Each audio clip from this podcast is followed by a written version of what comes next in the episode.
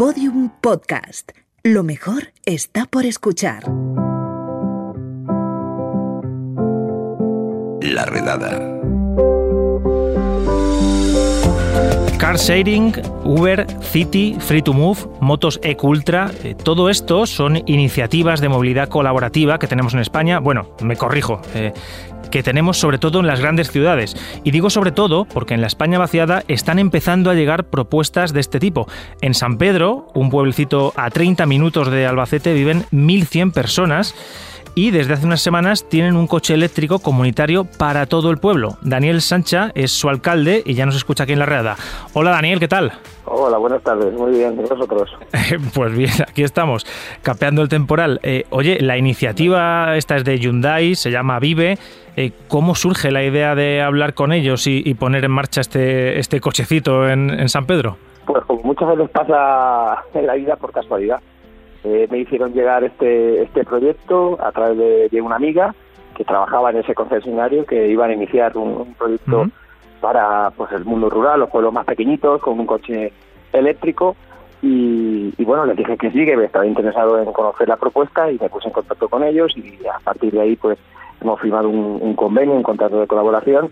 Y aquí tenemos ya desde hace tres semanas un coche eléctrico a disposición de todos los vecinos del pueblo para hacer gestiones variadas en la ciudad o para viajar o para hacer uso de un, de un vehículo cuando, cuando lo necesiten.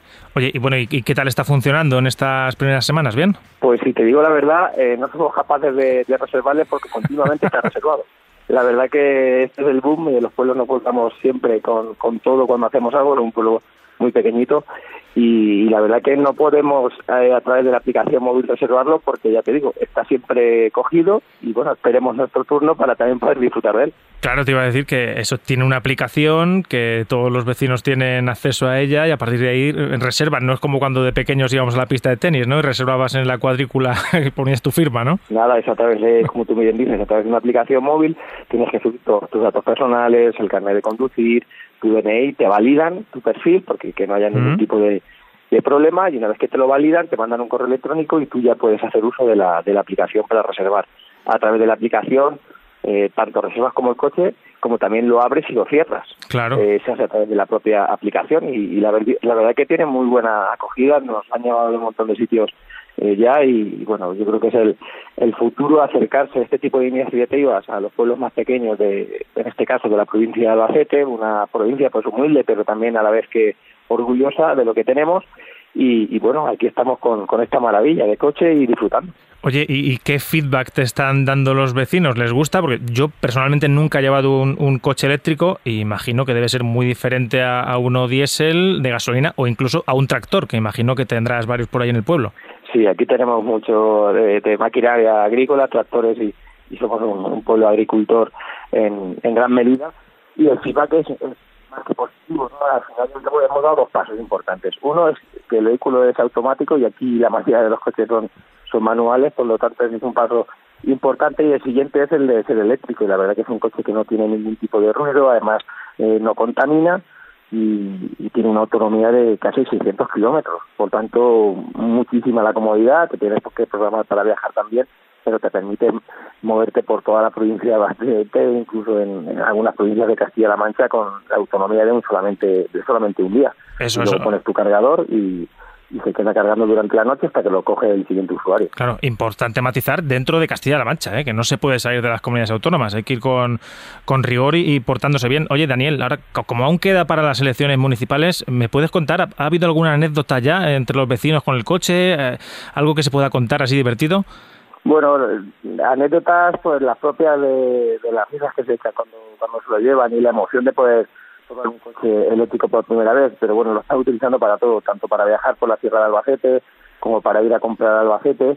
Y, bueno, anécdotas, lo que son anécdotas, pues no, el disfrutar, que yo les doy ahí todos los días, es más, a mí sí que me llega el feedback por parte de otros alcaldes, compañeros o vecinos de Albacete Capital, que ven el coche vive y ya nos relacionan con, mira, este es el coche que está en San Pedro porque somos el único vehículo eléctrico que tenemos en toda la provincia, en este caso que está cedido al Ayuntamiento de San Pedro Entonces ese es el feedback que, recibimos. Claro, eso te iba a decir. Eh, tú en las reuniones que, tendrás en la Diputación de Albacete, cuando te reúnas con otros alcaldes de, pues no sé, de pueblos de cerca, de, Balazote o de alguno que tengas cerca, eh, no sé, te mirarán con, cierta envidia, ¿no? Como un, alcalde moderno, ¿no? Bueno, algunos de ellos ya nos han consultado, que cómo podían ellos también tener este vehículo eléctrico. Me consta que ya se está negociando por parte del concesionario Hyundai eh, para poner dos vehículos más en, municipios de la provincia de Albacete. Eh, me han mm, preguntado a mí personalmente, les he pasado también el contacto y, bueno, yo creo que es una iniciativa bonita que, acerca lo que es el futuro a, pues a las localidades pequeñas, en este caso de Albacete, y, bueno, pues sumar ¿no? al futuro que viene pues desde el Ayuntamiento de San Pedro y desde la Alcaldía, pues lo que queremos es traer proyectos que sean sostenibles a nuestro municipio. Bueno, y, la última, eh, tema recargas, eh, tema de dónde guardáis el coche, eh, eh, ¿cómo, ¿cómo se gestiona eso?